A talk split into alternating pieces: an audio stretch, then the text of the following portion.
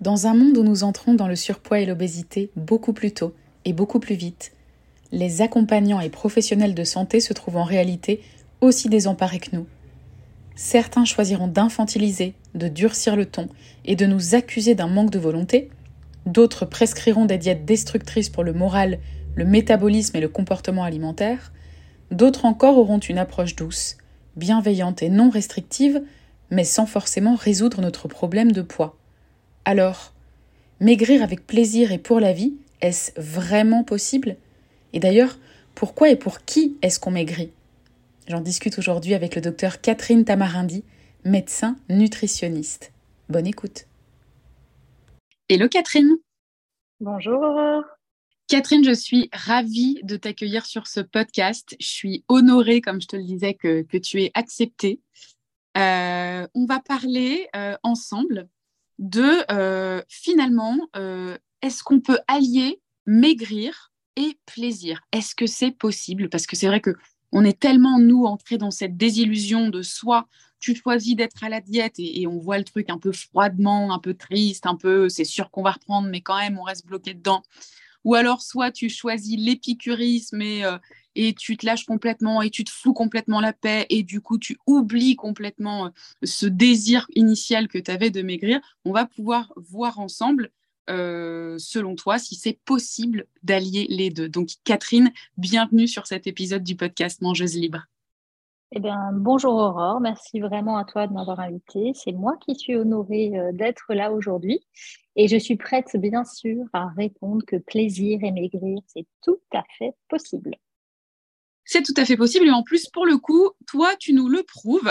tu, le, prouves. Déjà, tu le prouves dans les bouquins que tu écris, on va en parler, et dans les recettes que tu publies. Et je ne te cache pas que je m'en inspire pas mal. Oh, super, j'en suis ravie. Donc, Catherine, euh, toi, tu es médecin, médecin nutritionniste, c'est bien ça? Oui, c'est ça, oui, effectivement.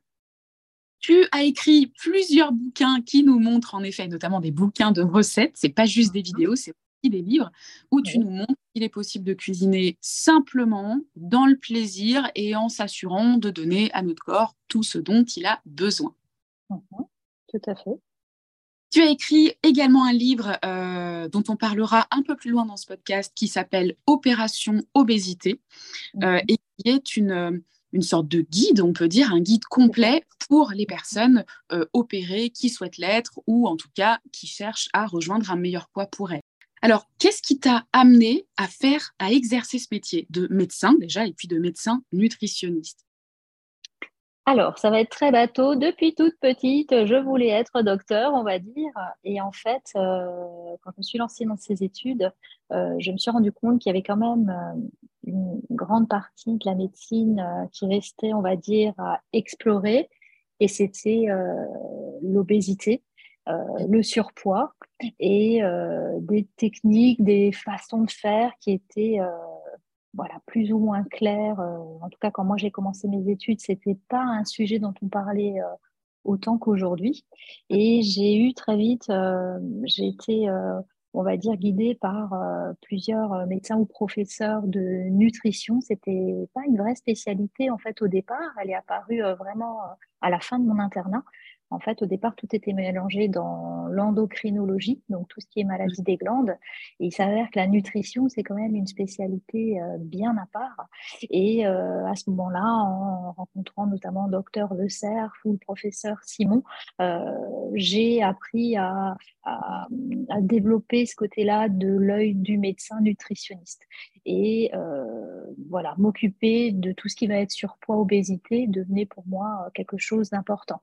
L'obésité, comme tu le sais, surtout chez l'enfant, commence à augmenter, en tout cas augmente déjà, pardon, depuis euh, de nombreuses années, et ça donne les, futurs patients obèses avec de nombreuses complications plus tard, et ça apparaît maintenant de plus en plus tôt. Quand à 16-17 ans, on fait 120, 130 kilos, c'est compliqué. Voilà. Ça, pour le coup, on, va parler de ta patientèle. C'est quelque chose que, tu constates euh, au fil des années, euh, que les patients arrivent obèses beaucoup plus tôt dans ton cabinet? C'est ça. En fait, euh, c'est alors, je pense que ça, ça existe vraiment euh, quand on regarde les études au BPI ou autres. Euh, ça fait un moment maintenant qu'on a une partie de la population, notamment jeune, qui est touchée, mais on a cette prise de conscience aussi maintenant des parents, de l'école, peut-être un peu plus précoce, et on, en tout cas, moi, dans ma patientèle, j'ai, on va dire, peut-être un tiers de la patientèle qui est représentée par des enfants ou des ados qui euh, sont sensibilisés à leur poids, leur, leur surpoids. Ok, ok, ok. Donc oui, alors il y a en effet, il y a une augmentation. De toute façon, les chiffres sont là, on le sait. Bien sûr, bien sûr, ouais. et de l'obésité euh, précoce. Oui. Euh, et euh, parallèlement, euh, dans ce que tu décris, c'est-à-dire qu'il y a aussi une sensibilisation, c'est-à-dire que peut-être plus facilement, on t'amène les enfants et les ados. C'est ça. Euh, il y a moins ce tabou qu'on pouvait avoir il y a quelques années où, oh, ben, dès qu'ils vont grandir, ils vont faire du sport, ils vont maigrir. Mmh. On se rend compte que c'est pas si simple, hein, que il y a le côté maintenant aussi exclusion sociale. ces enfants sont vite mis de côté, les ados aussi, tout bêtement pour passer le permis de conduire, ça peut être compliqué à 17-18 ans quand tu es au-dessus de 100 kilos. C'est des choses toutes bêtes, mais dans la vie quotidienne, euh, voilà, ces enfants sont moins validés, quoi. Ouais, c'est tout bête euh, dans, dans, les mots, mais en tout cas, euh, ça. je veux dire, et, en plus, là, tu viens de donner un truc très symbolique. Quand on passe notre permis à 18-20 ans, c'est le début de la liberté. Donc là, on se trouve privé de ça dès le départ. Enfin, ça lance quand même un message fort et très difficile dès le début de, de, de la vie adulte, en fait. Tout à fait, tout à fait. C'est pour ça que cette prise de conscience-là, oui, en tout cas, moi, au sein de ma patientèle, je le ressens. Je commence à avoir des enfants dès 6-7 ans, ça fait déjà plusieurs années, mais voilà, de plus en plus, et qui sont sensibilisés avec le papa, avec la maman, avec les grands-parents. C'est mmh. compliqué de changer des habitudes qui sont en place depuis longtemps, mais voilà, les gens sont de plus en plus euh, conscients le confinement n'a pas aidé, hein, tu sais, souvent on n'en parle pas beaucoup, mais c'est vrai que ça a été une période où euh, ils se sont tous mis euh, devant la play ou devant le PC, plus de cours, plus, plus sortir, et on a eu un rebond d'obésité euh, chez les enfants, chez les adultes aussi d'ailleurs, hein. mais voilà, ça a été une période en fait où l'obésité et le surpoids ont flambé vraiment. Alors, c'est d'autant plus important et intéressant ce que tu dis que euh, moi, du coup, si je, le, si je le rapporte à ma clientèle, j'ai eu aussi un rebond de personnes qui sont venues me voir en proie euh, à des TCA, donc à des troubles du comportement alimentaire, en particulier pendant le confinement, parce que bien sûr, déjà, il y avait cette angoisse, c'était du jamais vu euh, en tout cas mhm. chez nous en France et dans, la, et dans le Benelux, puisque moi, mes clients sont plutôt en France et dans le Benelux. Mhm. et, et, en même temps, finalement, quand on est enfermé chez soi, on est obligé de faire face à nous-mêmes. Tout à fait, tout à fait. On ne peut plus fuir dans le travail, dans les relations, dans les sorties, dans le je suis un bon mangeur, machin. Là, on est vraiment confronté à nous-mêmes. Bien sûr, bien sûr. Ouais. Ça a été une période, je pense, euh, ouais, difficile. Euh, j'ai eu, tu sais, euh, alors j'ai bien sûr beaucoup de patients obèses et en surpoids, mais j'ai aussi une autre partie de ma patientèle qui est représentée justement par des patientes avec des TCA tels que des anorexies mentales. Et en post-confinement, quand on a pu euh, tous reprendre le travail normalement, j'ai eu également un pic de jeunes filles anorexiques euh, qui sont arrivées au cabinet. Donc en fait, on a eu vraiment euh, ces deux TCA, l'hyperphagie, boulimie avec la prise de poids, et à l'inverse, les décompensations de jeunes filles un peu plus fragiles et qui ont mmh. développé des anorexies. C'est fou, hein. je, savais qu'il c'est évidemment, ça, m'apprend beaucoup, hein, et ça va tous nous apprendre beaucoup ce que tu nous dis là. Euh, c'est juste génial de pouvoir avoir, de pouvoir recevoir un, médecin dans ce podcast. On a reçu des psychologues, on a reçu des écrivains, euh, on a reçu. Et je, crois que tu es, tu es le premier médecin que l'on reçoit. Welcome. Ah ben merci. Welcome, sois la bienvenue ici. Merci. Euh, tu, tu, disais aussi un truc qui, euh, qui pour moi euh, est, symptomatique de, de, d'où on vient en fait.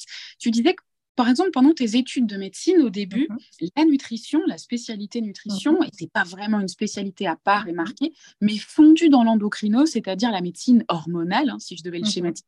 Euh, donc, ça montre bien aussi, ça peut aussi expliquer pourquoi nous, en tant que patients, on s'est retrouvés avec des accompagnants, il y a quelques années, hein, qui étaient forcément euh, qui était finalement pas forcément très au fait de ce que c'était qu'un trouble alimentaire, de ce qui pouvait se cacher euh, en matière de, enfin en termes de psychologie derrière le poids et le surpoids, etc. Qu'est-ce que tu, qu'est-ce que tu penses de ça? Est-ce que ceci peut expliquer cela?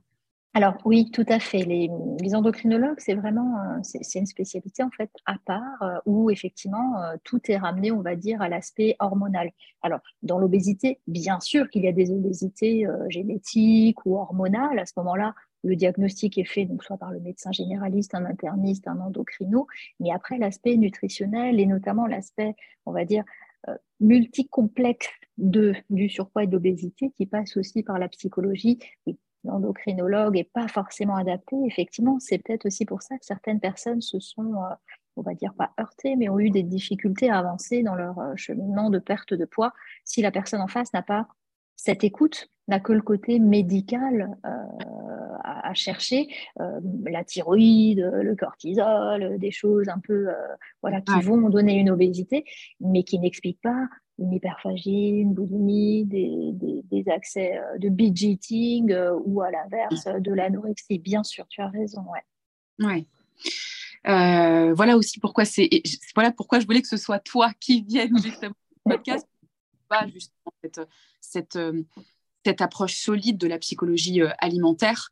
et en fait, alors on peut nous comprendre du coup d'après ce que tu nous décris et, la nutrition rattachée à l'endocrino, on peut comprendre en effet euh, les retombées que ça a eu sur les, du coup, sur les, sur les praticiens, sur les médecins, mais on sait surtout avec certitude la souffrance qu'on a pu connaître auprès d'accompagnants euh, qui euh, ne prenaient pas en compte notre psychologie et son impact et l'impact de notre psyché sur notre comportement alimentaire. Et on s'est retrouvé, moi je, le dis, hein, j'ai vraiment eu longtemps une dent contre, euh, contre les médecins nutritionnistes et contre euh, une bonne partie de l'approche diététique. Euh, parce que on était, c'était plutôt une approche punitive, infantilisante, mm-hmm. même condamnante, quoi. Bien sûr. Culpabilisante, tu peux le dire, tu sais, j'entends encore. Alors, il n'y a pas que dans les médecins, dans, dans plusieurs professions, en fait, qui vont toucher au surpoids ou l'obésité. mange moins, fais du sport et ça ira. Si c'était si simple, on serait tous minces, il n'y aurait pas de souci euh, de surpoids ou d'obésité. Hein. Il y a vraiment, alors, il y a déjà le côté euh, familial, génétique. On a tous une sensibilité ou pas à prendre facilement du poids. Souvent, alors moi, ce que je dis aux patients, ça les fait souvent sourire, mais je leur dis, je suis sûre, vous regardez un éclair, vous l'avez même pas touché, vous avez déjà pris 2 kilos. Et on rigole en disant, ouais, docteur, vous avez tout compris. Oui. c'est la, c'est la sensibilité, en fait, à prendre du poids rapidement. Et ensuite, il y a notre environnement. C'est-à-dire qu'on n'a pas une société qui est propice à être mince.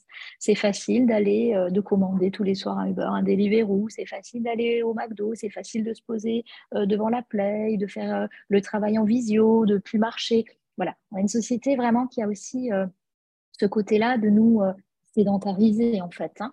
Et après, voilà, le côté, comme on disait, le trouble du comportement alimentaire. Je me punis, je me, euh, compense avec l'alimentation parce que je suis pas bien, parce que je me sens pas bien, parce que je suis trop fort, parce que je suis trop lourde, trop gros.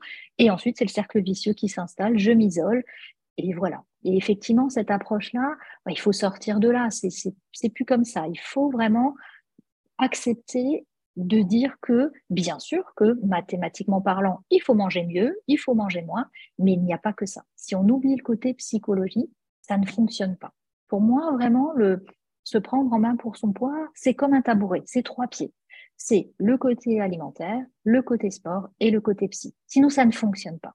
Ouais, on peut pas enlever un truc, quoi. Selon toi, on ne peut pas enlever ah, non, non, non, non. Et le côté psy, c'est tabou on n'en parle pas beaucoup, on minimise. Moi, par exemple, comme je te disais, souvent les patients viennent au départ en me disant, bah voilà, je sais que je mange mal, il faut que je change tout ça. Et finalement, au fur et à mesure, au bout de quelques consultations, je vais leur mettre le doigt en fait sur le fait que bah, le côté psychologique, il n'est pas bon.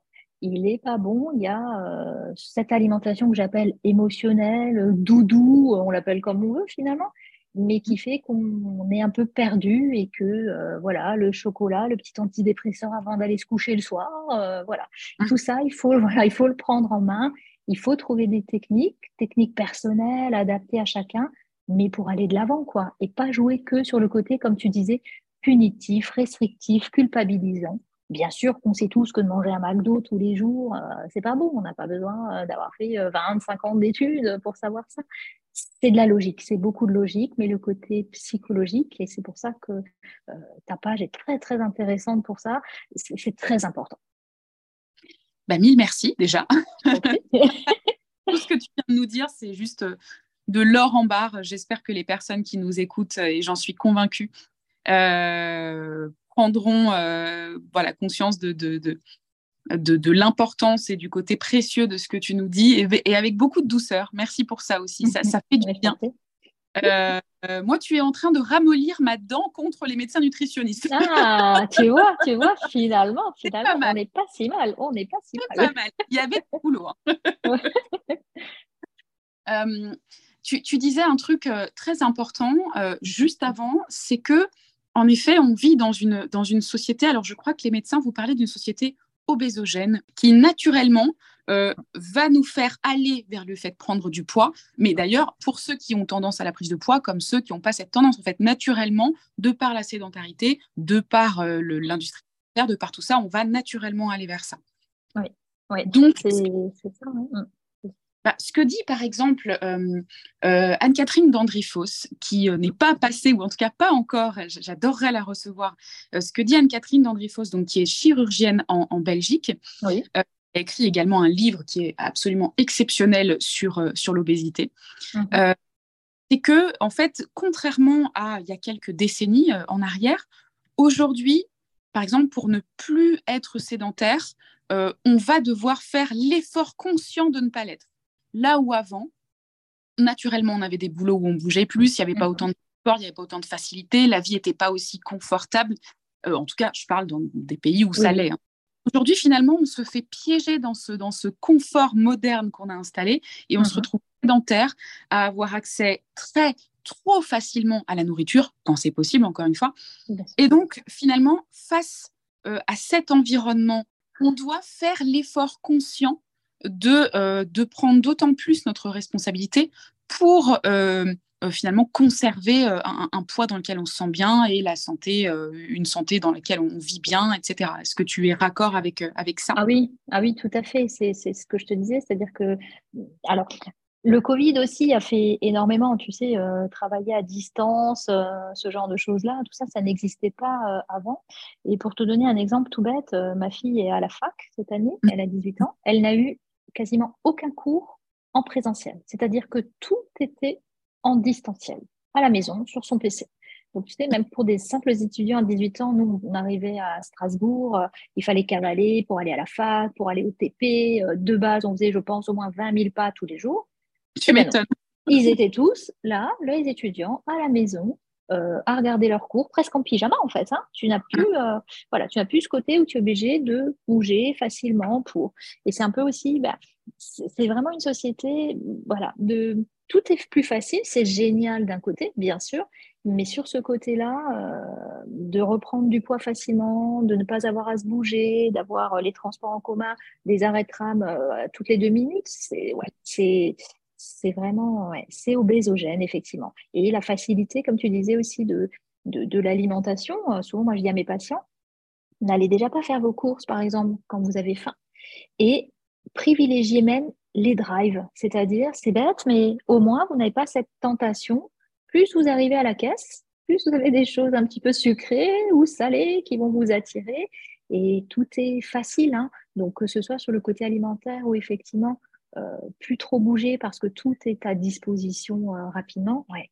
Et là, la prise de conscience, elle est réelle. Et effectivement, comme tu dis, ou comme disait cette chirurgienne, faut se forcer. C'est plus quelque chose de naturel. faut se forcer à faire ces 10 000 pas par jour. faut se forcer à faire euh, un petit peu de sport tous les soirs. C'est ouais, c'est tout à fait ça. Et effectivement, et ça, on, on s'en est rendu compte. Et c'est un des facteurs en fait qui a fait monter le surpoids et l'obésité chez les moins de 15 ans. Donc, on retrouve encore une fois, euh, là, ça fait bien partie de ces trois piliers que tu décris, les trois pieds de tabouret. On ne peut pas, euh, voilà, on peut pas manquer d'un pied de tabouret. Donc, moi, je parle quasiment exclusivement de psychologie alimentaire.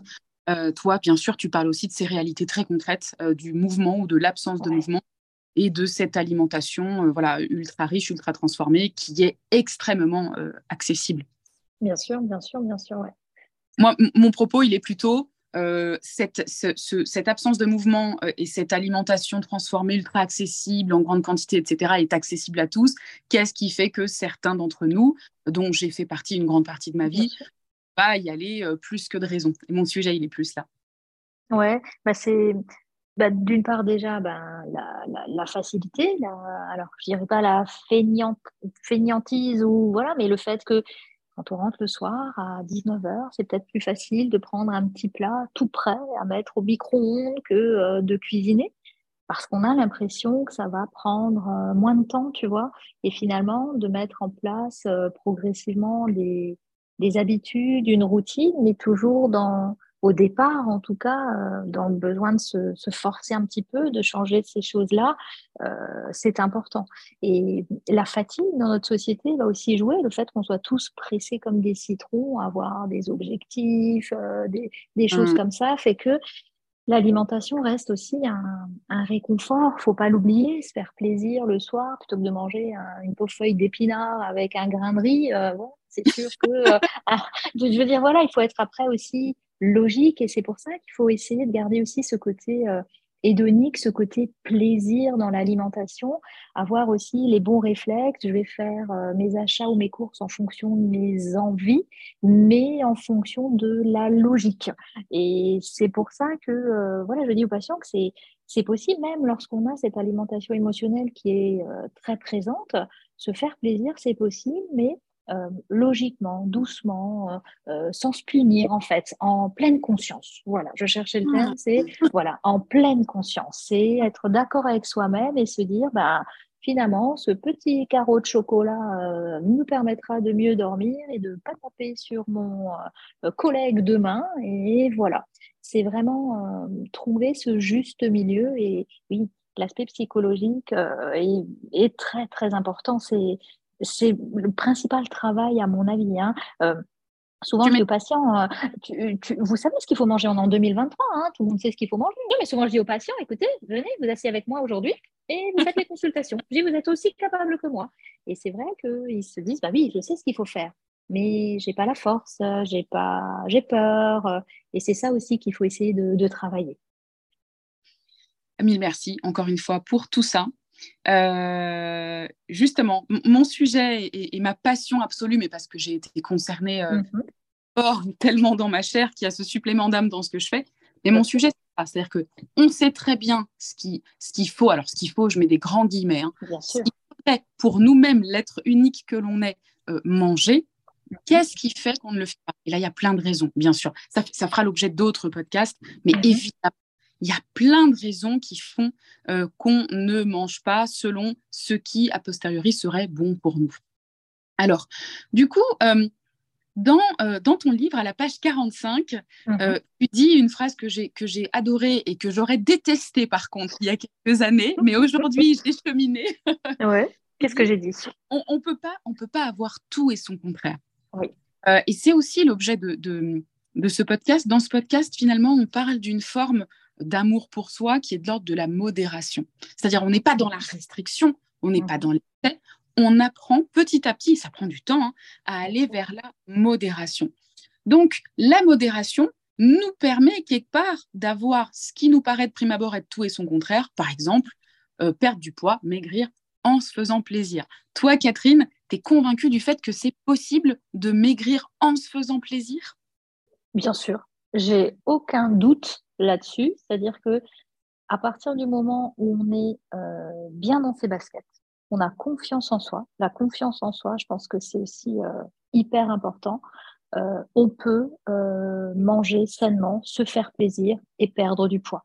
Après, ce qui est important, Aurore, et je pense que voilà, tous les patients qui ont des soucis de poids le savent, il faut aussi réussir à se fixer des objectifs atteignable. Et ça, je pense que je le mets aussi dans mon livre, même s'il ne parle que de la chirurgie, mais c'est vrai dans toutes les prises en charge euh, pondérales, c'est se mettre des objectifs atteignables, pas essayer de ressembler forcément à ce qu'on va voir sur Insta ou sur d'autres réseaux sociaux.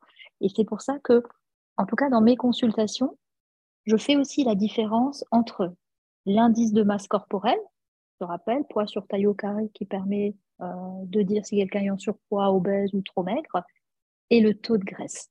C'est-à-dire que cet indice-là est aussi important. C'est-à-dire qu'il vaut mieux être peut-être à un poids quelquefois qui te classe encore en surpoids, mais on est moins gras, plus musclé, donc une plus jolie silhouette, moins de centimètres.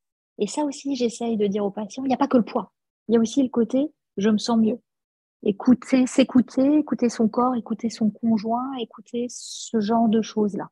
Je sais pas, voilà. Je, pense que euh, pour moi, ça, c'est aussi très important. Le poids, oui. La bonne santé, bien sûr, mais le bien-être, le ressenti personnel, très important aussi. Alors moi, il y a deux choses là qui me, qui me font réagir dans, dans, mm-hmm. dans ce que tu dis, mais qui mm-hmm. Viennent de, mon histoire et, je pense que ça va parler à, beaucoup de personnes. La première chose, c'est cette histoire d'IMC qui nous a quand même, nous, en tant que patients, beaucoup plombé, qui est certes un outil de mesure médicale brut, qui est mhm. nécessaire et, les médecins ont leur raison, mais nous, ça a été très difficile pour nous de n'être pensé qu'en termes d'IMC par le passé. et si je devais, par exemple, te donner l'exemple de mon, de mon petit frère, qui est en fait plus grand que moi, mais ça reste mon petit doudou. Bien sûr, bien sûr. Mon petit frère, donc, qui, est, euh, qui a un physique très athlétique, c'est mmh plutôt sportif. Je veux dire, si on ne pense qu'en termes d'IMC, le gars est en fort surpoids. Mmh euh, euh, le type n'a pas un gramme de graisse sur lui. Il est donc ça, voilà, ça, rejoint aussi ce que tu dis. Autre chose, c'est la notion, je le comprends ce que, ce que tu entends par là, mais c'est la mmh notion de jolie silhouette. Finalement, ça voudrait dire que euh, la jolie silhouette, c'est une silhouette dessinée avec pas trop de gras, etc. Machin. Et je comprends ce que, ce que tu entends derrière ça. Mais ça a été quelque chose de très difficile pour nous. Ça a été aussi le berceau d'années de souffrance mm. où finalement, euh, avoir des rondeurs, avoir du gras sur le corps, euh, avoir ne pas rentrer dans, dans, dans, dans, l'IMC brut, mm-hmm. c'était du coup bah, ne pas être beau, ne pas être joli, ne pas être socialement c'est encore le cas hein. aujourd'hui, il y a, beaucoup de dans ce sens-là, mais ça a, été, vraiment très, très difficile. Quoi. Ouais, non, moi, c'est, c'est sur ça aussi que Jacques, souvent, mes premières consultations, c'est qu'on ne rentre pas tous dans des cases. Et il ne faut pas essayer de rentrer dans des cases. C'est le plus important, quand moi je parle d'une une jolie silhouette, c'est une silhouette qui va plaire aux patients, pas à moi, ni mmh. à, à d'autres personnes, aux patients. C'est comment je me sens bien. Souvent, j'ai des patients qui vont me dire Ouais, je suis venue, je veux perdre 20 kilos. Et je leur dis tout de suite Écoutez, non, vous êtes ménopausé, je ne sais pas, je prends un exemple un petit peu comme ça, vous êtes ménopausé, vous avez eu quatre euh, enfants, euh, vous, avez un travail où vous avez 12 euh, heures de travail par jour, vous n'allez jamais pouvoir faire 4 heures de sport dans la semaine. On se mmh. calme, on se fixe un objectif atteignable et vous verrez, vous vous sentirez déjà mieux. Parce que quand on mmh. consulte un médecin nutritionniste, finalement, c'est qu'on ne se sent pas bien sinon, on, voilà, sinon, on prend le dernier magazine à la mode, tu vois, et puis on perd ses 2-3 kilos pour l'été. Mais souvent, quand on consulte moi, il y a le côté aussi euh, santé, bien sûr. Et mmh j'essaye vraiment de dire aux patients qu'il n'y a pas que ce poids. L'IMC, tu as raison. Alors, nous, on en a besoin parce que c'est ce qui va déterminer aussi euh, le degré de prise en charge euh, qu'on donne aux patients. Euh, est-ce qu'on donne, est-ce qu'on les oriente vers la chirurgie? Est-ce qu'on a le droit de demander aussi des prises en charge au centre de cure? Mhm. Voilà, est-ce qu'on peut proposer un traitement? En fait, l'IMC, on est obligé finalement de le suivre par l'HAS, la Haute Autorité de Santé, qui, mhm. nous, qui nous a donné en fait, ce sont des règles qu'on doit appliquer pour la prise en charge médicale. Par mmh. contre, effectivement, le taux de graisse, euh, l'indice graisseux, aux États-Unis, il est utilisé depuis longtemps. On a toujours un peu de retard, nous, par rapport à ces choses-là. Euh, mais c'est vrai que l'indice graisseux est presque aussi important que l'indice de masse corporelle. Et c'est pour ça, moi j'ai un impédance mètre à mon cabinet, et souvent les patients, euh, par exemple, au, cours de deux consultations qui se suivent, vont perdre que 2 kilos. Alors 2 kilos c'est énorme pour un patient, des fois c'est pas beaucoup. Et je leur dis, mmh. attendez, vous avez perdu que du gras. Vous êtes passé, je ne sais pas, de 39% de masse grasse à 35 et vous avez gagné 500 grammes de masse musculaire. Mmh ah, mmh. tout d'un coup, on se rend compte que euh, voilà, il n'y a pas qu'une histoire de poids. Mais tu as raison. Souvent, le côté un peu rentrer dans des cases, ressembler à un idéal, euh, et c'est ce qui a déclenché, en tout cas selon moi, beaucoup de troubles du comportement alimentaire aussi. Et je te remercie du fond du cœur de, de le dire comme ça. Oui tu peux pas imaginer à quel point, je redis ce mot, mais à quel point c'est précieux d'entendre un médecin tenir ce discours. Mhm. C'est vraiment pas si fréquent. c'est important. évidemment, évidemment. Alors, on sait, bien sûr qu'on sait, et j'en parle suffisamment, que les TCA, donc troubles du comportement alimentaire et consorts, ne naissent pas que de ça. évidemment, évidemment que ça joue, ça joue grandement, ça joue grandement. Bien sûr, beaucoup de, tu sais, des fois je vois des, enfants qui vont être amenés par les parents et les enfants, ils voient qu'ils ont cette tendance à prendre facilement du poids, mais il se passe encore rien. Et à ce moment-là, euh, quand la maman insiste sur le fait, oui, alors hier, euh, tout le monde a eu du gâteau, mais euh, on va l'appeler Julie, par exemple, elle a, je lui ai donné une pomme, hein, vous savez, c'était mieux une pomme.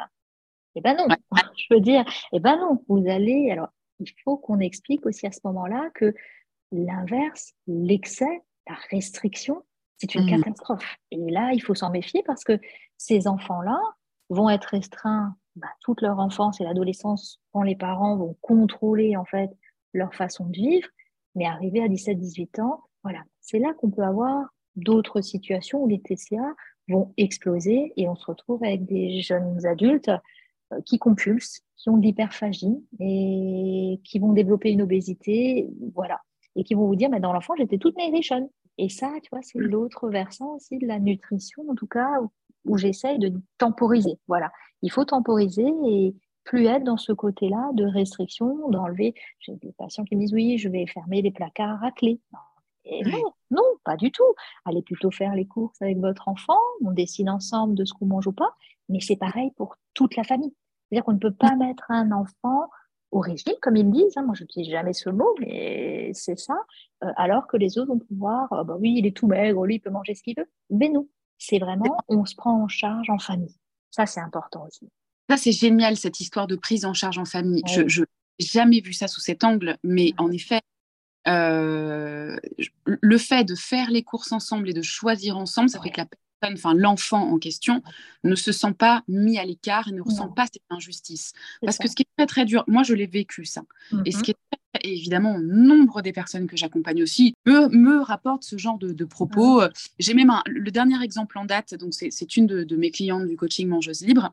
Mhm. Euh, euh, ce, son médecin, elle était toute petite, a donné en fin de consultation un bonbon ou un chocolat à sa sœur, pas à elle, en lui disant ben toi toi non hein, toi toi du coup c'est pas possible. Tu te rends compte. Dramatique quoi. Et puis il y a des répercussions toute la vie derrière. Ah Bien sûr, bien sûr, c'est vraiment des, des mots. En plus, en, face d'elle, elle avait quand même un professionnel de santé, mais c'est une catastrophe. Hein. C'est oui, oui, oui, oui, Non, non, c'est vraiment euh, ce côté-là, la, psychologie, très, très, très, très tôt. Hein. Moi, j'ai des patients qui veulent aussi consulter, tu sais, avec des enfants qui sont petits, qui ont 2-3 ans. Et là, je leur dis, non, mais ça ne va pas, non Laissez-le tranquille. Inscrivez-le au baby basket, à la baby gym, et effectivement, vers 5-6 ans, on peut voir s'il y a un petit souci ou pas jamais, jamais, si tôt, laissez-les tranquilles. Ouais. Il y a ces deux extrêmes, en fait. Il faut vraiment, voilà. Et la sensibilisation, c'est pour ça qu'on parlait de cette société d'aliments ultra mais facile, mais c'est une prise de conscience, en fait, qui devrait être collective. Et voilà, c'est vraiment. Euh, ouais. ouais. mais j'imagine que toi, dans, dans, tes clients, tu dois avoir beaucoup de. C'est un drame, ça. Hein, et c'est ce qui déclenche, même. Alors, ça peut-être le côté euh, plutôt hyperphagie et boulimie, mais ça déclenche également beaucoup d'anorexie. Souvent, moi, les jeunes filles, quand elles viennent voilà, à 14-15 ans, c'est juste la remarque, même d'un garçon ou de quelqu'un qui lui a dit Oh, bah, t'as des petits bourrelets, ou j'ai entendu, t'es une meuf, piou, piou. Alors ça, je n'avais jamais entendu. J'ai dit, mais qu'est-ce que c'est que ça? Et en fait, ça m'a dit, bah oui, tu que j'avais dans mon maillot de bain des petits bourrelets. C'est une catastrophe, quoi. Oui, non, ça, il faut être, les mots, euh, il faut être vigilant et l'attitude, le jugement. Je déteste le jugement, en fait. Hein, et c'est vrai qu'il faut, euh, voilà, s'en méfier, notamment, alors, en plus, nous, en tant que professionnels de santé, les mots qu'on va dire aux patients sont retenus pendant des années. Hein, et il faut qu'on soit euh, bienveillant. Il y a un pouvoir là-dessus, mais c'est presque, enfin, ça peut être vu comme magnifiquement vertueux, tout tant que dangereux, c'est le versant euh, ombrageux du truc. Mais euh, en effet, dans d'autres domaines de ma vie où euh, j'ai été malade par le passé, donc j'ai dû mhm. voir des, des, des, pontes en médecine, dont mhm. certains m'ont tenu des discours absolument, vraiment infâmes et qui mhm. m'ont marqué pour, pour, le restant de mes jours. Quoi. Enfin, c'est, et, en fait, eux passent à autre chose dans la foulée. Oui, bien sûr, bah, c'est vrai. Ils te disaient, c'est comme s'ils allaient acheter une baguette, ils te disent un truc, et ensuite, ils te non, mais tout à fait, oui. Exactement. Hum, du coup, euh, est-ce qu'il est possible et, comment, comment c'est possible de maigrir en se faisant plaisir? Toi, tu parles d'un sujet qui m'est cher et dont je parle aussi chez Mangeuse Libre, c'est cette notion de d'entre-deux, de modération. C'est-à-dire qu'évidemment, on n'est pas dans, la privation, hein, qui n'est pas de l'amour pour soi, on n'est pas dans la restriction non plus, on n'est pas dans l'excès, parce que là non plus, on, se fait du mal, on n'est pas dans l'amour de soi. Euh, tu parles de modération. Donc, comment est-ce qu'on, en respectant ce principe de modération, on, on peut être dans un bon poids pour nous en se faisant plaisir Comment ça marche?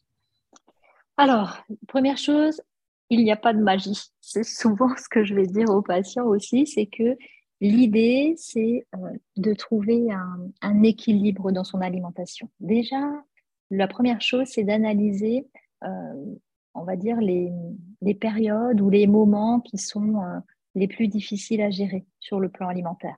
Et à ce moment-là, se dire, alors, moi, souvent, je dis aux patients, bon, c'est souvent quand on rentre du travail, c'est tout bête, mais à ce moment-là, la pression tombe. Euh, on est seul chez soi, euh, voilà, euh, c'est un peu calme. Et c'est souvent là qu'on va se dire, ouais, voilà, j'ai le droit, hein, je vais me faire plaisir, je vais me faire un truc. Mmh. Et ensuite, on a ce sentiment de culpabilité qui s'installe. Et souvent, mmh. le repas d'après, ça va être presque restrictif parce qu'on a fait n'importe quoi avant et c'est ah l'engrenage infernal. Mmh. Souvent, moi, je dis aux patients, on fait simple. Je vous réexplique comment il faut manger. C'est un plan que je fais. Moi, je, t'explique un petit peu comment moi je fonctionne en fait. Hein. Mhm, mhm. C'est un plan alimentaire que je vais leur proposer en fonction de leur vie, de leur âge, de leur pathologie médicale bien sûr, et mhm. surtout de leurs horaires de travail.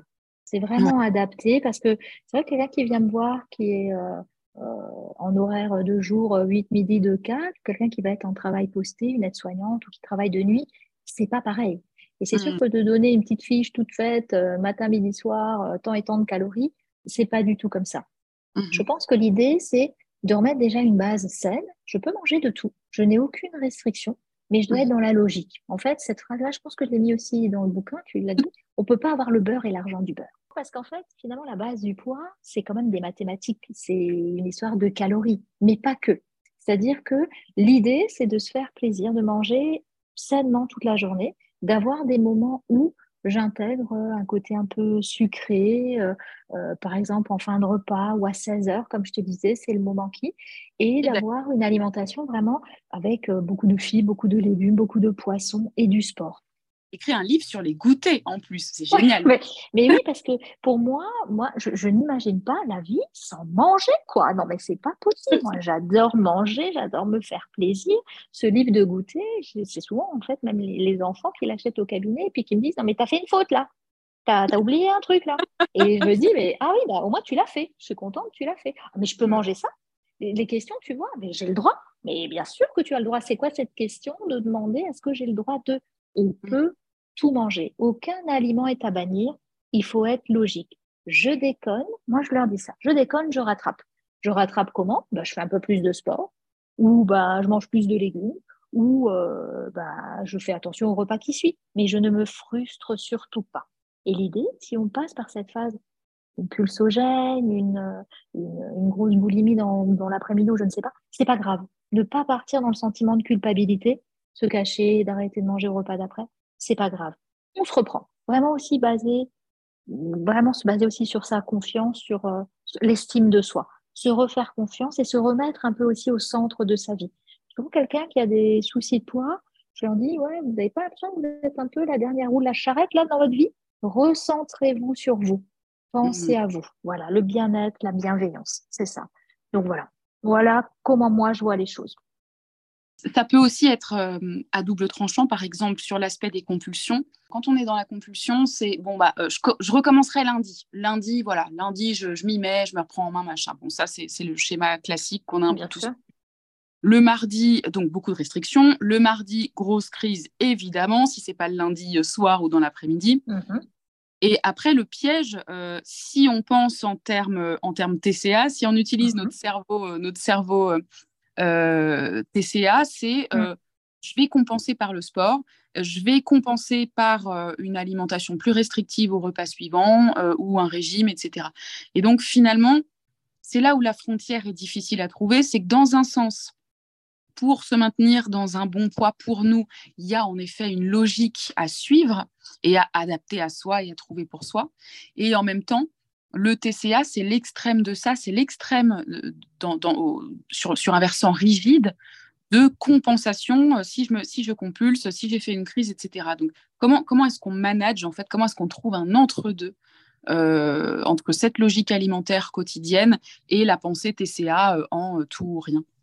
Alors, moi, c'est c'est ce que je te disais avant, c'est que euh, il faut souvent passer aussi par la phase euh, prise en charge euh, psy. Donc soit avec un, moi j'ai un, un, petit réseau en fait en place. Je mmh. travaille avec des psychologues qui font de la thérapie cognitivo-comportementale. Donc ça, mmh. il faut voir si on adhère ou pas. Ça permet mmh en fait euh, vraiment d'analyser avec euh, le psychothérapeute les périodes qui sont compulsogènes. Donc, en fait, euh, c'est là où on ne va pas avoir de contrôle et on se remplit, simplement. et ensuite, voilà, être plus à même de ne pas justement repartir dans ces phases de restriction. D'accord? Ensuite, si le TCA est plus avancé, il peut être aussi psychiatrique finalement. Et à ce moment-là, il faut travailler aussi avec un psychiatre. Mmh. Et il y a les médecines un peu plus douce, on va dire. Moi, j'utilise vraiment tout ce qui va pouvoir aider quelqu'un. Je fais, en tout cas, moi, je n'en pratique pas, mais je travaille avec euh, des personnes qui font aussi de l'hypnose, puisque ces troubles compulsogènes, c'est de l'addiction. Hein. C'est comme une cigarette, c'est comme euh, une autre addiction, comme une drogue à ce moment-là. Hein. C'est euh, je le fais, je sais que c'est pas bien, je me remplis, je me punis, puis j'arrête, puis je. Voilà, c'est ce cercle vicieux. Et l'hypnose, dans ces troubles addictifs, compulsogènes, peut bien fonctionner. Il y a aussi, alors moi je travaille avec d'autres, ce sont des centres euh, de cure où on utilise également d'autres techniques telles que le Tipeee, telles que la PBA. Tipeee pour les personnes qui nous écoutent, donc technique d'identification des peurs inconscientes. C'est ça, c'est analyser de nouveau ces, ces périodes en fait qui vont nous faire perdre, euh, perdre pied en fait et se remplir. Et c'est vrai que ça marche, hein, c'est, il faut, il faut tenter. Ça, en fait, chaque patient, pour moi, chaque patient est unique. Et il faut trouver euh, quelque chose qui va lui correspondre à lui, bien spécifiquement. Dès le départ, analyser un petit peu si on va s'en sortir que avec la nutrition et le sport. C'est quasiment mmh. impossible, sinon on va pas avoir un médecin pour ça. C'est qu'on sent bien qu'il y a un souci. Et ensuite, intégrer la partie, mais d'après ce que ressent, d'après ce qui est prêt à faire également le, le patient et l'accompagner comme ça. C'est pour ça que je te parlais de ce tabouret. Je ne sais pas ce que. Voilà, et je pense que voilà, toi qui as eu aussi ce genre de soucis, tu, tu sais que c'est important. Et c'est vrai que voilà, il faut essayer, il ne faut, faut pas lâcher. Et je pense, en tout cas, pour chaque patient, une solution existe. Plus ou moins longue, plus ou moins complexe. Mais, euh, et le mot d'ordre, c'est malheureusement, il n'y a pas de magie. C'est-à-dire que, voilà, c'est vraiment ça aussi. Souvent, j'essaie aussi de rassurer les patients en disant bah, ça va être long, mais c'est pas grave, on a le temps, on va se revoir, on lâche rien, même s'il nous faut deux ans pour réussir au moins à vous stabiliser, arrêter de prendre du poids. Parce que ça aussi, souvent, quelqu'un qui vient au début ou quand il a à peine conscience de ses TCA est en phase aussi dynamique de prise de poids et réussir déjà à arrêter à prendre du poids, c'est déjà une étape importante. Et ensuite, essayer de voir comment on arrive à descendre. C'est essentiel ce que tu dis. C'est-à-dire que souvent, les personnes qui viennent à nous, alors que ce soit à toi par rapport à la mhm. Euh, et à la nutrition, mhm. ou à moi, qui a trait à la, à, la, à la psychologie alimentaire, euh, c'est euh, moi, je veux maigrir. C'est, on va dire, la face visible de l'iceberg, et même, même pour ces personnes-là, hein, c'est, la partie à laquelle ils ont accès et qui leur pèse au quotidien. Donc, évidemment, c'est un sujet. Euh, ça, on parle d'ailleurs dans, dans, le sommet que, que, je te remercie d'avoir suivi, donc tous addicts à la bouffe, sur Instagram. Mm mais en effet, euh, à partir de, ça, euh, c'est, euh, une fois qu'on a accueilli ce truc-là, c'est fonctionner en plusieurs phases. On peut pas, on peut pas immédiatement commencer par le poids avec le risque, si TCA il y a, de le renforcer. Ah oui, c'est vraiment, c'est et c'est là que je pense qu'en tant que nutritionniste, on doit savoir aussi faire la part des choses et ne pas être dans la restriction. Moi, je, c'est pour ça, tout ce qui va être euh, jeûne, euh, euh, régime hyperprot, cétogène, tout ça. oui, alors quand on a, je sais pas, 20 ans, 2 kilos à perdre avant d'aller à la plage, oui, pourquoi pas, mais pas sur le long terme. Surtout jamais de restrictions intempestives, de, choses qui vont déstabiliser un état qui de base peut déjà être fragile. Et ça, c'est aussi à nous de, de, le, sentir et de le montrer aux patients qui, comme je disais, n'en a pas souvent conscience en fait au départ. Souvent, les patients, c'est ouais, bah, je suis là, je perds 20 kilos. Et au fur et à mesure des consultations, je l'amène à lui dire bah voilà, si vous ne mettez pas en place le côté psychologique, vous allez perdre 5 kilos, mais vous allez les reprendre et ce sera ce yo-yo perpétuel et ce sentiment d'échec que vous allez entretenir et c'est pas le but. Ouais, c'est assez destructeur même en termes. Ouais. Et c'est dramatique. C'est dramatique, ouais.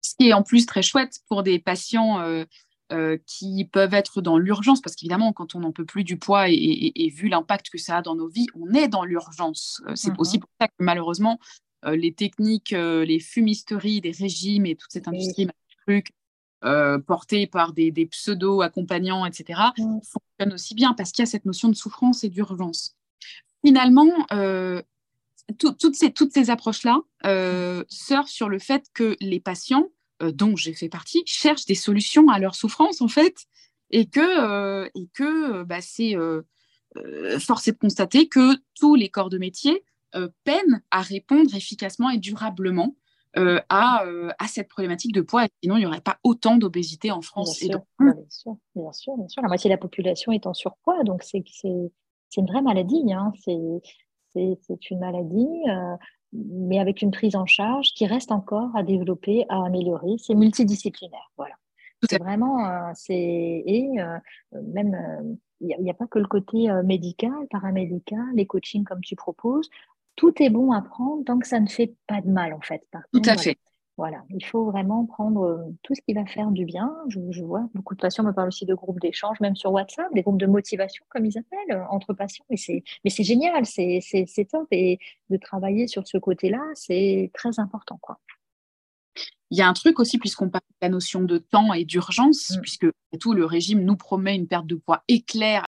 Cette notion de temps, si on prend les trois fameux pieds du tabouret dont tu mm. parles, eh mm. ben, en fait, ça va beaucoup plus vite et c'est beaucoup plus durable comment vite pour vite, on s'en fout, on n'est plus à sa près, ça nous a mené à, notre perte finalement. Mm.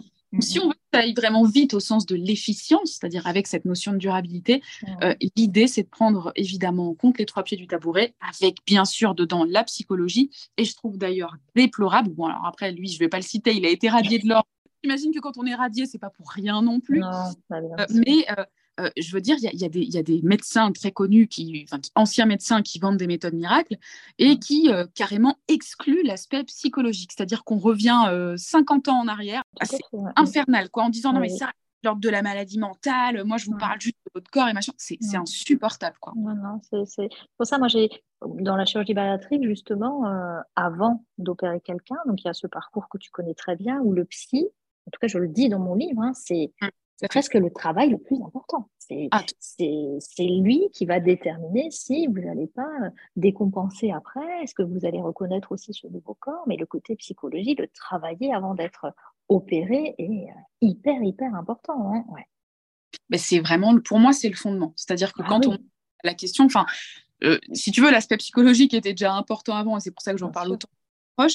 Mais moi qui suis passée par la chirurgie bariatrique, mmh pour moi, c'est la, la clé essentielle mmh. parce qu'on on se retrouve là, on n'a plus l'option d'utiliser la nourriture, c'est plus une option. Une option parce que soit on se retrouve en échec chirurgical, entre guillemets, mmh. soit euh, on, mange euh, et on fait face à de, à de grandes souffrances physiques. Bien sûr. Bien sûr. Euh, on n'a plus l'option. Donc finalement, pour être sûr de ne pas transférer cette addiction vers autre chose ou pour être sûr que ça dure dans le temps et qu'on vive le mieux possible, c'est absolument obligatoire. Mais là, c'est carrément, je veux dire, on n'a plus le choix. Vaut mieux le travailler bien, avant. Ah oui, bien sûr, bien sûr, bien sûr. Euh, donc finalement, Catherine, tu nous montres qu'il est possible de se faire plaisir, d'être dans l'hédonisme, pour reprendre ton expression, d'être un épicurien et en même temps d'être dans la modération. C'est ça finalement, être dans le bon poids pour soi et se faire plaisir, c'est la modération? C'est ça, c'est le fait, plus que modération, tu sais ce que je dis moi, c'est souvent être euh, logique. C'est vraiment euh, logique, mais modération, très bien. Mais la logique, c'est c'est ce que tu dis quand tu dis, par exemple, qu'en effet, on ne peut pas avoir le beurre. Ouais, c'est ça, c'est ça. C'est vraiment se dire que, voilà, je dois faire du sport, bien sûr, je le sais. Je dois mieux manger, bien sûr, je le sais. Mais je ne dois pas omettre cette partie psychologique qui est euh, une partie importante. Voilà. Et pour moi, c'est C'est ça, être logique. C'est se dire, bah, c'est pas que de ma faute finalement, hein, c'est pas parce que je mange juste mal. C'est peut-être que l'alimentation, c'est aussi mon petit doudou et on peut le travailler. Mmh.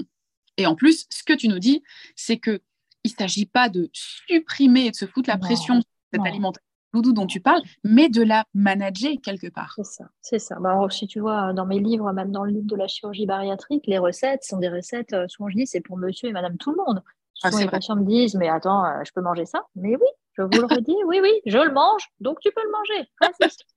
C'est ça, on est tous pareils. oui, tout à fait.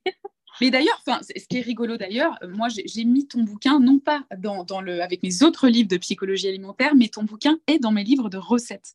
C'est drôle, ça montre bien, ça montre bien, et, c'est des trucs que je fais vraiment pour tout le monde, hein. euh, mon copain, les enfants, euh, moi, enfin je veux dire, il n'y a aucun problème, tout le monde est content, c'est super bon. et pour le coup, y a, y a, on ne se pose pas 10 000 questions. Est-ce que c'est trop riche? Est-ce que machin? Est-ce que, tu vois, c'est juste simple, quoi. Tout à fait. Tu vois, on ne parle pas du nombre de calories, euh, on parle d'un équilibre, un simple équilibre, quoi. Euh, Catherine, est-ce que tu peux nous dire où est-ce qu'on peut te retrouver? Redonne-nous aussi le titre de, de ton livre ou de tes livres et dis-nous où est-ce qu'on peut les retrouver. Alors, donc euh, déjà moi, alors je suis sur Doctolib, mais ça va être que pour les Alsaciens, puisque sinon ce sera compliqué. Euh, ça c'est pour mon côté, euh, mon cabinet médical qui est à Haguenau, donc en Alsace. Ensuite sur les réseaux, donc j'ai la page Qu'est-ce qu'on mange ce soir? Mon livre Opération obésité, il est aux éditions Frison Roche, donc on le trouve bien sûr sur la plus grande librairie du monde, on va dire Amazon, mais également dans les librairies du coin. Il suffit de le commander, Fnac ou autre. Et les autres petits livres de recettes, eux, sont sur Amazon. Et donc, tous les liens sont dans ma bio sur Instagram aussi. Donc, dépêchez-vous d'aller vous procurer le livre des goûters de Catherine. C'est ton préféré, je crois. Hein. goûters de Catherine Tamarindi, foncez. Euh, moi, Catherine, je t'ai connue, bien sûr, quand j'étais en parcours de chirurgie mhm. bariatrique, donc avec ton livre Opération euh, Obésité, aux éditions Frison Roche trouvable et disponible partout. Donc, comme tu le disais, Catherine, toi, euh, on te retrouve sur les réseaux et tu t'appelles Qu'est-ce qu'on mange ce soir? Et donc, toi, tu disais que tu consultes donc en Alsace. Donc, tu fais pas de consultation en vidéo. Tes consultations sont en présentiel uniquement? Oui, oui. Bah, j'aime beaucoup le, le, contact. Je mesure, en fait, euh, les patients. C'est-à-dire que, mhm. comme je te disais, que je, pour moi, c'est pas qu'une histoire de poids et d'IMC le côté centimètre est important. Oui, je mesure. Euh, voilà, c'est pour ça.